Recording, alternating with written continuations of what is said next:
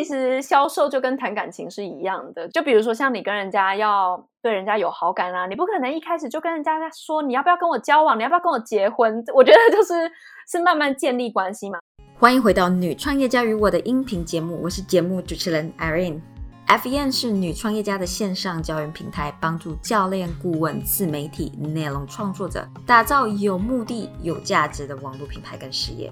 曾经我也跟你一样，对自己的方向感到相当的疑惑，但是现在的我是一位创业教练。我相信 everything is figureoutable。就算你对网络事业一无所知，我们也可以帮你找到答案，激发你们的潜能。而这就是 FEN 的目标跟愿景。今天这集我们很高兴请到 Serena，我们最最受欢迎的瑜伽老师来到我们的节目。那 Serena 呢？她已经从成功的从牙医师转为一位瑜伽老师。不仅如此，她还开线上课程，还有就是培育其他瑜伽老师的课程。那我们今天请她来跟我们分享，她是怎么去推出她的线上课程的，还有她是从牙医师怎么慢慢的转换成瑜伽老师，还有她如何去学习跟精进她自己的内容，还有她的瑜伽的一些课程。我们非常荣幸今天能够请到她，欢迎 Serena。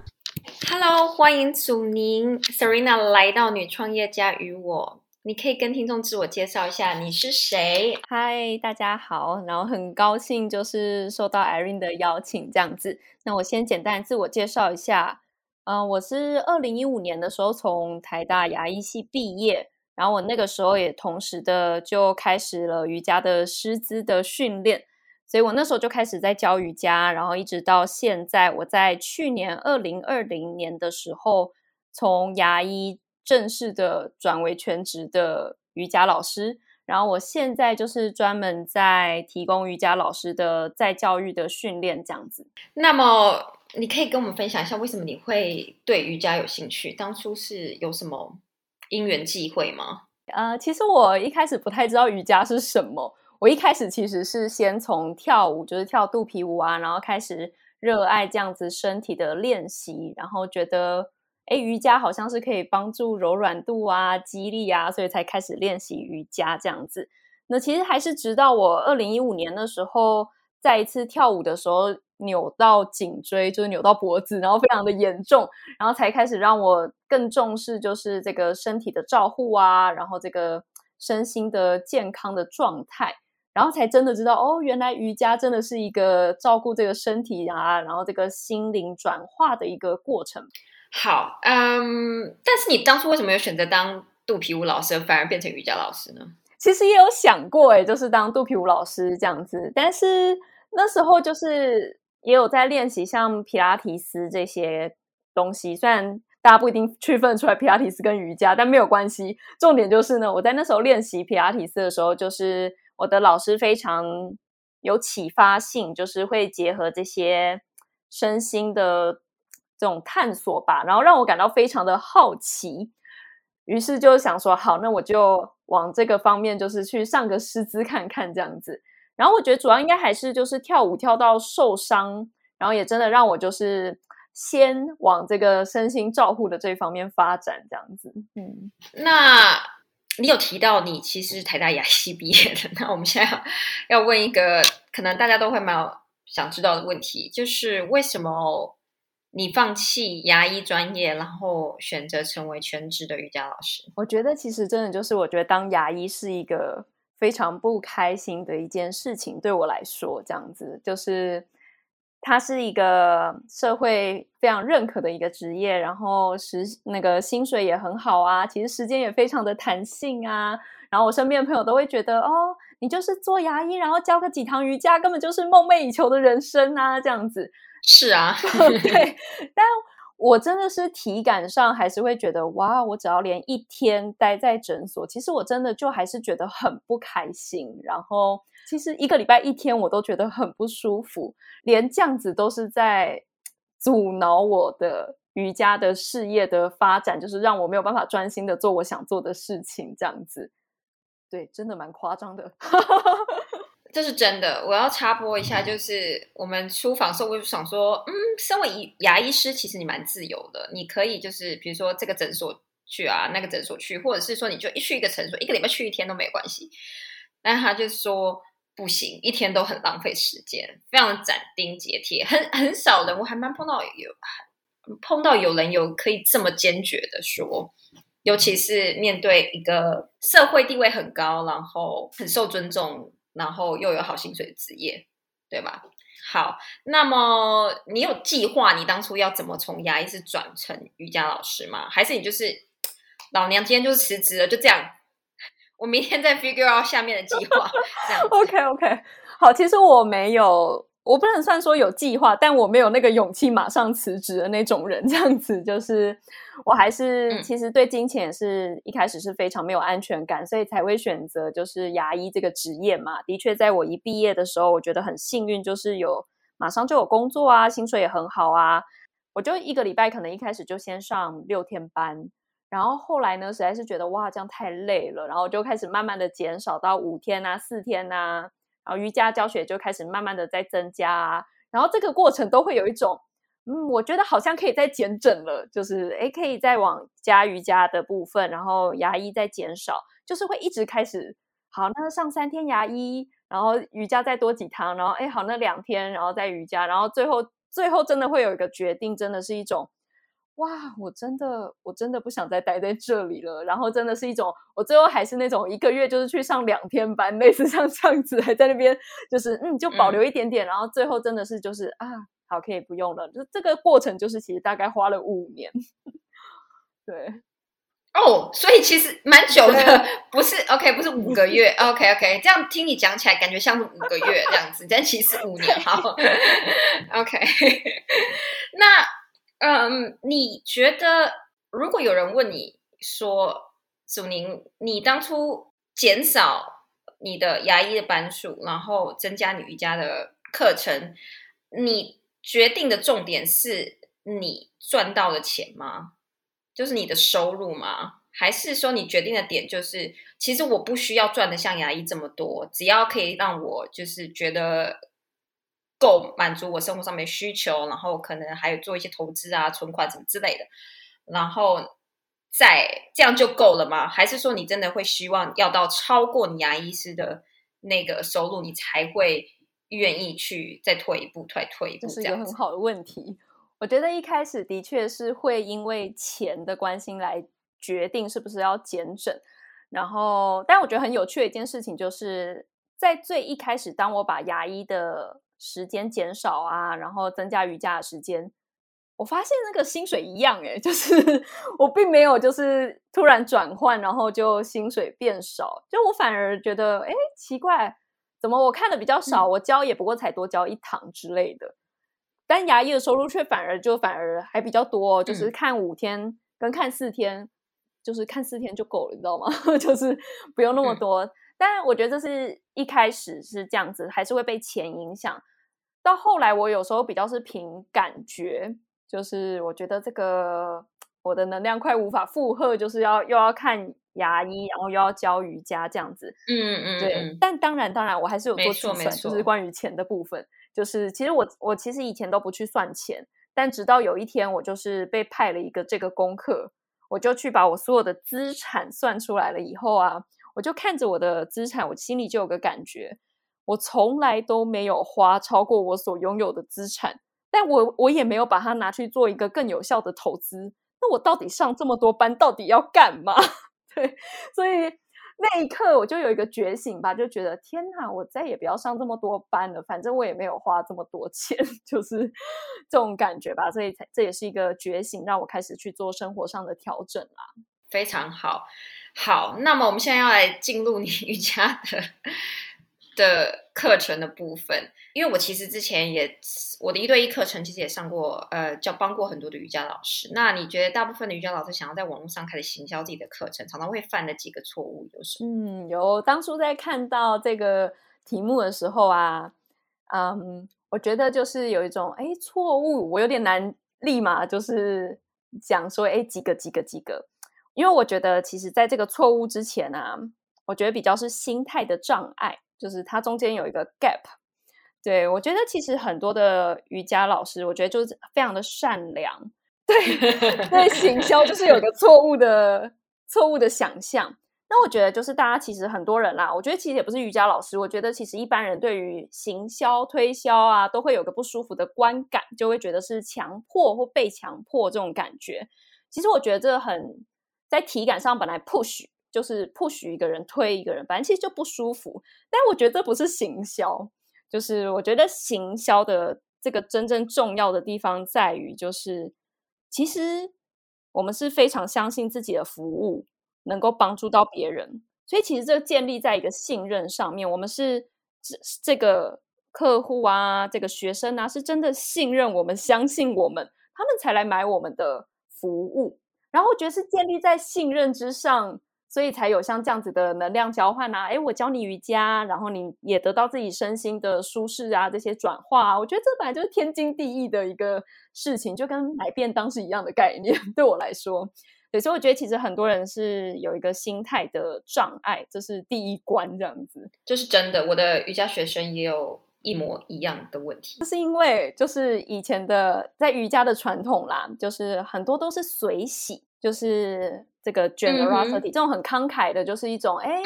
我给你这样子的。转化啊，然后我带给你这些东西，你就给我你可以给我的，不管是钱啊，或者是这些束修们，对，所以就是有这个随喜的这个传统吧，所以我觉得会让瑜伽老师更有被这个制约住这样子。对，但是我真的是身为可能不是做瑜伽就是出来的，我每次都很替他们心急，因为我看到很多人就真的只能。当 hobby 就是当，你知道，我就会就很替很替他们急，就说就希望他们可以赶快突破这一关，然后才可以就是不要再只能当成是一个 hobby。对啊，对，因为我觉得太多人就是对钱就是有一个误解跟偏见吧，就会觉得哇谈钱就脏了，类似像这样子就是这样子的偏差的观念这样。但我觉得真的听过一句话，就是说哇你不理财，钱怎么会理你呢？就是这种，我觉得是一个很大需要被呃挑战跟就是重新去定义的一个概念啦。这样子，嗯，我觉得还有一点就是也可以跟大家提到，我觉得一个很可以呃心态转换上面重点是，如果今天你没有办法说服，或是不能说说服，而是这个人你没有他没有来加入你的课程，那你知道他就是会继续犯一样的错误，他会继续 struggle。一模一样的问题，然后你帮不了他，所以如果你可以心态转换一下，想说你就是要来帮助这个人他的问题，或是这群人他的问题，那你知道他如果没有加入你的课程，他就会继续这个样子下去。然后，所以其实你是真心的帮助他们，这样我觉得这是一个不错的心态的转换的方式。哦，不好意思，想补充就是，我觉得更重要的其实是，我觉得瑜伽老师要先照顾好自己。而我觉得学生就是这样子付钱给我们，其实是就是要我们可以也先照顾好我们自己啊。我们怎么可能没有钱过生活呢？这个世界上就是要用钱的。我觉得这也是我们必须要先照顾好自己，然后哎，我们也可以照顾学生，这是一个能量的循环，会一直跑，一直跑。然后我觉得这个才是可以一直走下去的一个原因啦。嗯，对，没错。但是我就是我就会发现很多人就会把它藏在他的正职工作后面嘛，就变成是一个 hobby。这样子，就是为什么我会替他们挤的原因，因为挺不能明明就没有多开心做自己的正职工。如果说他们很开心就算了，然后没有很开心做自己的正职工作，然后但又无法就是去认真的计划自己的瑜伽事业。嗯，我觉得这倒是真的。就是你讲关于就是把它当成一个兴趣这件事情，我觉得应该是真的很难想象，就是哇，瑜伽真的可以当成一个事业。我觉得可能因为我的学习背景大部分都是跟国外的老师学习，所以我一直都在看我的国外的老师，就是就是一个 entrepreneur，就是一个企业家。他们真的就是把自己的瑜伽真的是很专业，我真的看到他们就是感觉真的就像个专业人士啊，就跟物理治疗师这些一样，就是诶，我的瑜伽是什么什么什么，然后我学了什么东西，什么知识列的清清楚楚，我的服务是什么，然后看起来真的就是就是专业的一个。职业这样子，我觉得是真的，大家没有这个认知吧？对啊。那还有呢？除了心态上的障碍，哦，我觉得第二个心态上的障碍其实是，我觉得是信任。我觉得很多瑜伽老师也都会，这个也叫人太好吗？或者是我觉得就是其实不相信自己真的有这么好。于是什么都不敢讲，完全不敢讲自己的服务，然后也完全不敢讲说我可以帮到你，然后或者是会担心。其实我觉得更担心的是一种哇，我真的能够帮到我的学生吗？所以我觉得是缺乏对自己跟对自己的服务的这个信任，这样子。嗯，OK，那还有吗？我觉得在缺乏信任的这这一块，就会导到我觉得就是所谓常见的错误吧，也不要说错误好了。我觉得其实就是会没有行动。毕竟我觉得并并不会坐在那边，人家就来找你，人家又不知道你是瑜伽老师，人家也不知道你会这样子。所以我都其实我都一直跟我的呃学员，就是瑜伽老师，因为我有在教他们就是如何找学生这样子，我都跟他讲说，所谓的口耳相传。请从你自己开始讲起，就是你没有做第一个行动，是不会有人看见你，是不会有人来找你的。这样子，你一定至少有服务过谁，然后有帮助过谁，一定有那个第一个的发起，是我觉得是非常非常的重要的。我觉得收不收钱在一回事了，第一个的发起，就算你只是。教你的朋友啊，然后教你的家人呐，然后他们会给你反馈啊，建立这个信心啊，然后一直这样建立这个经验呐，然后才会有像这样这个的滚动。所以我觉得很重要一个就是这个行动的发起。但我觉得这也都会就是回到原本的，就是大家会觉得哦，推销就是不对的，然后这种谈钱就脏啦，然后或者是又对自己不信任啊，全部都绑在一起而没有发起行动这样子。对我觉得全部都是绑在一起的。OK，好。那么你前一阵子啊推出了课程，然后网络课程，你可以跟大家分析一下你的课程是怎么准备的，然后你怎么行销的呢？OK，好呀。那我就用呃我的心之瑜伽三部曲的这个课程去做举例，这样子，因为这个比较是呃瑜伽的动作的教学的课程，这样。那嗯，我会做这件事情，其实我。有参加我的导师的 mentoring program，就是督导吧，一对一的指导这样子。然后我就请他协助我，就是可以来做我自己的线上课程。然后我一开始在准备的时候呢，就是我觉得其实会很混乱，就是有一种什么都想教，然后不知道怎么编排啊。我到底是要分部位呢，还是我要分种类呢？比如说这个是比较 gentle 的，然后这个是比较 hardcore 的，类似像这样子，就是我到底要怎么做？结果我的老师跟我说了一句话，他就说：“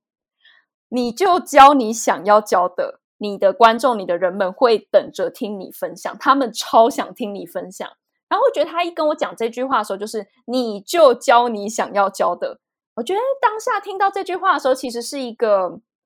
就是被安抚，然后有一种对我干嘛管那么多？我为什么要想那么多？要怎么去编排那个部位，还是怎么样的排法什么之类的？我就先想。我到底想要教什么，然后就全部列下来啊。然后我就发现过程会一直去调整，就是我可能列了第一个版本，然后在过程当中就会哎，因为又在开始真的要开始去设计内容的时候，就会再调成另外一个版本啊。然后它就是一个一直进化的过程，就是最后的 final 当然跟最原本的其实计划是完全不会一样的。所以就是我觉得就是一种。你就是教你想要教的东西，你就写下来，多烂都把它 先写下来。你觉得它多么的，就是不整齐啊，没有 organize 啊，就都先写下来，然后把你所拥有的那些片段，然后开始组织起来，然后也都不用觉得哦，final 就要长这样子，其实都没有关系。然后最后一直去慢慢的过程中调整，它最后就会变到一个啊，好，嗯，可以了 这种感觉。OK，那当你准备好了课程之后，你。是怎么去行行销你的课程呢？你是有先预售呢，还是啊，你准备什么样的前期的一些活动啊？这些？OK，啊，我其实是我蛮常就是一个先喊声，再看要不要做的人，就是我都是就是来问说，哎，做这个会有人有兴趣吗？类似像这样子，然后我会感觉一下，哦，好像有人有兴趣哦，好，那我就会开始。然后在开始的时候，我可能就会预告，就比如说，哎，我里面可能会有什么样子的内容啊，然后我有什么样子的优惠 pre sale，因为那时候真的还没有开始录录制之前，就只能够做像这样子的 pre sale，就是呃比比较便宜的价格，可能就是三分之二的价格，然后去做销售这样子。但我发现呢，当我录完，然后开始有一些就是画面，但还没有到正式发行哦，就是。我在录完到正式发行大概有两到三个礼拜，那个时候我开始大量的发我录制的画面的影片，跟学生那天帮我录制的学生的回馈，我觉得那个时候的 promotion 的效果是更好的，就是有一些画面开始。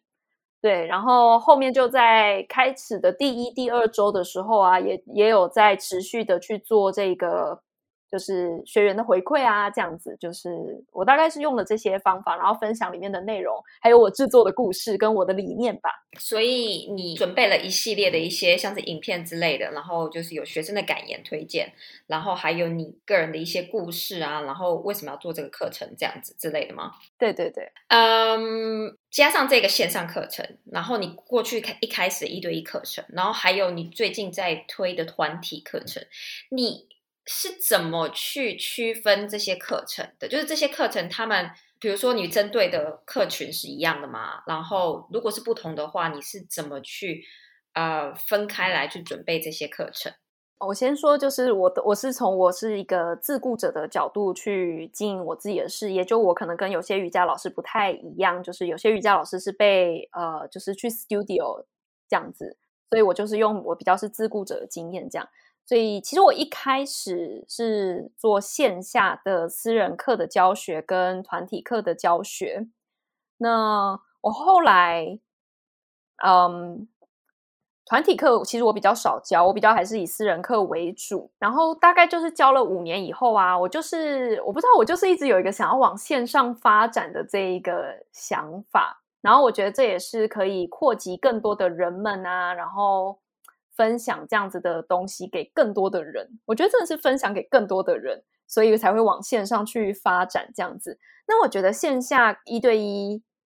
团课跟线上当然会有不一样的地方，就是我觉得一对一是这样子的，一对一会很跟那个人的互动有关系，所以会是看这个人的状态，于是我教他什么。比如说好了，比如说我可能编了一个序列，我就编了一套我想要教的东西，但我在一对一的时候，我可能就只能够教前面三个动作或四个，因为这个人的吸收的方式啊，就可能需要这么多的时间，我就不会把它教完，然后最后结尾可能也会变。但在团体课，我可能就会把这个整个教完，所以我觉得一对一跟团体课会有这样子的差别，就是一对一非常看这个人。然后我觉得到线上，因为我这次线上是呃预录的，我自己在准备的时候发现了一件事情，就是。因为我没有办法当场跟学生互动，这是我预录自己讲，自己想好要讲什么。我发现要非常非常的清楚，非常非常的清晰，然后非常的精简，就是不能够，因为没有机会再跟这个学生就是去做更多的互动，来问他就是，哎，你有没有听懂啊？然后没听懂，于是我可以用别的讲法。但这种预录的影片，我觉得它最最有趣也挑战的地方就是。要想清楚，我到底要讲什么？我要讲多少东西在这个里面？然后那些话要就是清清楚楚，就是是我觉得蛮挑战的事情。这样子，对，这是我觉得预录线上课跟线下比较不一样的地方。好，那么你最近在准备这个团体课程是训练瑜伽老师是吧？这是你第一次开始做这样课程吗？就是你为什么会有这个想法？啊，嗯，对对对，然后这是你未来呃你的事业要扩展的方向吗？还是就是你开始有不同的呃所谓的产品线？这是我非常非常想要做的一件事情，就是一个给瑜伽老师的进阶的训练，这样子。我觉得这是来自于我自己的经验，就是我过去在一开始教学当瑜伽老师的时候，其实对自己也是非常的没有信心。然后也会很担心把学生用受伤啊，然后觉得自己教很烂呐，然后觉得学生怎么都没有改变呐，这样子，然后或者是自己有疼痛啊，然后我怎么没办法解解决学生的疼痛啊，诸如此类各种烦恼这样子。但直到我二零一九年，就是去美国跟我的老师，我现在的老师还持续在学习。我觉得那一次是我的一个非常大的转捩点吧。我觉得我开始用不同的角度去看待身体。然后不同的训练的方式，然后让我的身体的疼痛开始有改善啊！我在教学上面也更有自信啊！然后我也看见我的学生，哇，他们真的也改变呐！然后跟我以前那个教的时候的感觉真的是差太多了，真的是一种我很确定自己在教什么东西，我也很确定我的学生会发展成什么样子，然后就是会对自己非常有自信吧。然后我就非常非常希望可以把这些东西也都分享给瑜伽老师，因为我知道就是这个过程是非常的痛苦，就是一种我明明很想帮别人，但是我又对自己很没自信，然后我明明就觉得这个很棒，为什么我就是教就是还是觉得自己教不好？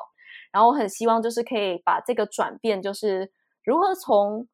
对自己这样子没有自信、自我怀疑呀，然后到变成就是哎，我真的视自己为一个专业人士。然后我真的非常有自信，然后我希望可以透过瑜伽为这个世界带来更多的转变，这样子。然后这是我希望可以让更多的瑜伽老师都体会到的。了解，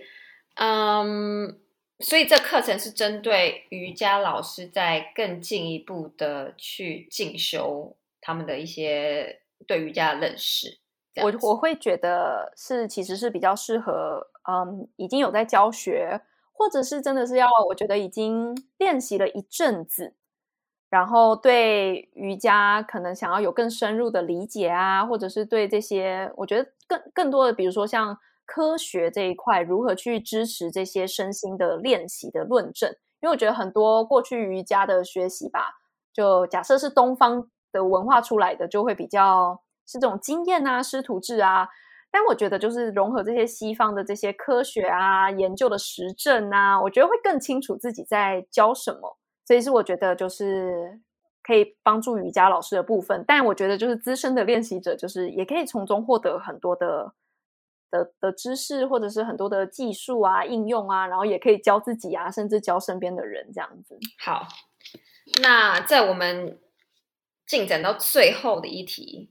之前，我有一个。Bonus 的问题是我没有写在稿子上面的，然后但我相信有很多瑜伽老师一定心里有这个问题，然后我之前教的一些学生也有这个问题，就是当你在收一对一学生的时候，如果在你帮助他们已经就是往他们的下一个阶段迈进，那是不是有很多时候这些学生可能就会选择呃不继续投资一对一课程，而是希望可以就是嗯。变成团体啊，或者是就是要投资的金钱可以减低一些，嗯，还是就是其实这完全不是你当初有碰过的问题，他们就是会继续要一直上上去。因为很多人如果他们没有要当瑜伽老师的话，他们没有想要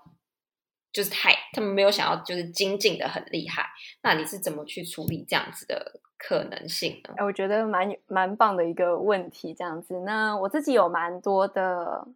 啊，不同的经验，不同的学生，我都可以来分享。但我觉得第一个重 最重要的事情是，我觉得学生来就会来，学生走就会走。然后我觉得学生会自己选择他最适合他的地方。然后我觉得就是祝福他，然后就是我觉得真的祝福他。我觉得如果他毕业了，哇！拍手真的是有一种可以啊，你赶快去团体课，我觉得其实是一件很开心的事情。然后或者是哎，假设他要去重训啊，然后或者是做其他练习啊，我也会觉得嗯，就是一种都我觉得蛮棒的，就是他为了他自己去做他需要的选择。其实我没有很担心，因为我就觉得还是有超多人需要帮助的，呵 呵就是我不太会担心学生的啊离开这样子。这是第一个。那第二个是。其实我的学生就是也有些是牙医师，他们当然没有想要当瑜伽老师啊，或者是想要那个多么精进这样子。但我觉得就是他这是一个一直往内探索自己的过程。其实瑜伽比较像这样子，就是瑜伽或者是身心的冥想这些东西，其实这是一个无穷无尽的一个道路这样子。然后如果能够给学生带来像这样子的乐趣。或者是让他也体会到这个是他所需要的。其实我发现学生都蛮愿意，就是持续的去上课，因为他会发现哇，我每次都学到了新的东西。因为我觉得这个内在的探索是无穷无尽的，所以其实也没有终点这样子。所以如果这个学生他有这个渴望，然后我觉得也他的金钱也 support，他们其实我大部分看到是真的都很愿意持续的练习下去。那我当然也有遇过，就是哎，那我觉得我们缘分好像差不多就到这啦。那真的会有个感觉，就哎，那就到这里这样子，然后就嗯，也很开心，就是去看他们的发展这样子。了解，OK，给大家参考一下，各位瑜伽老师。其实也没有瑜伽老师啊，我觉得可能这一类型的都是蛮类似的。其实就算是 business coaching，其实也是啊，对啊，因为有些你就是会继续上你的课嘛，啊，有些可能不会，有些你可能有提供另外一种类型课程让他们上。对，但是就是没错，就是有时候就是会留下来人就是会留下，会走人就是会走。其实跟 跟谈感情也是蛮像的。对，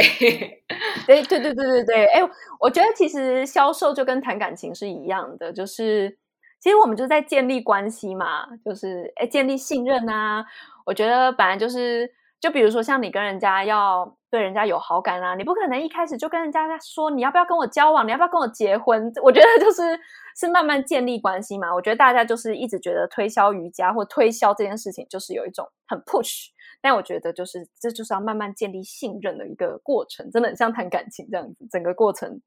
好，那大家要怎么在网络上找到你呢？大家可以从我的 IG Instagram 就是 Yoga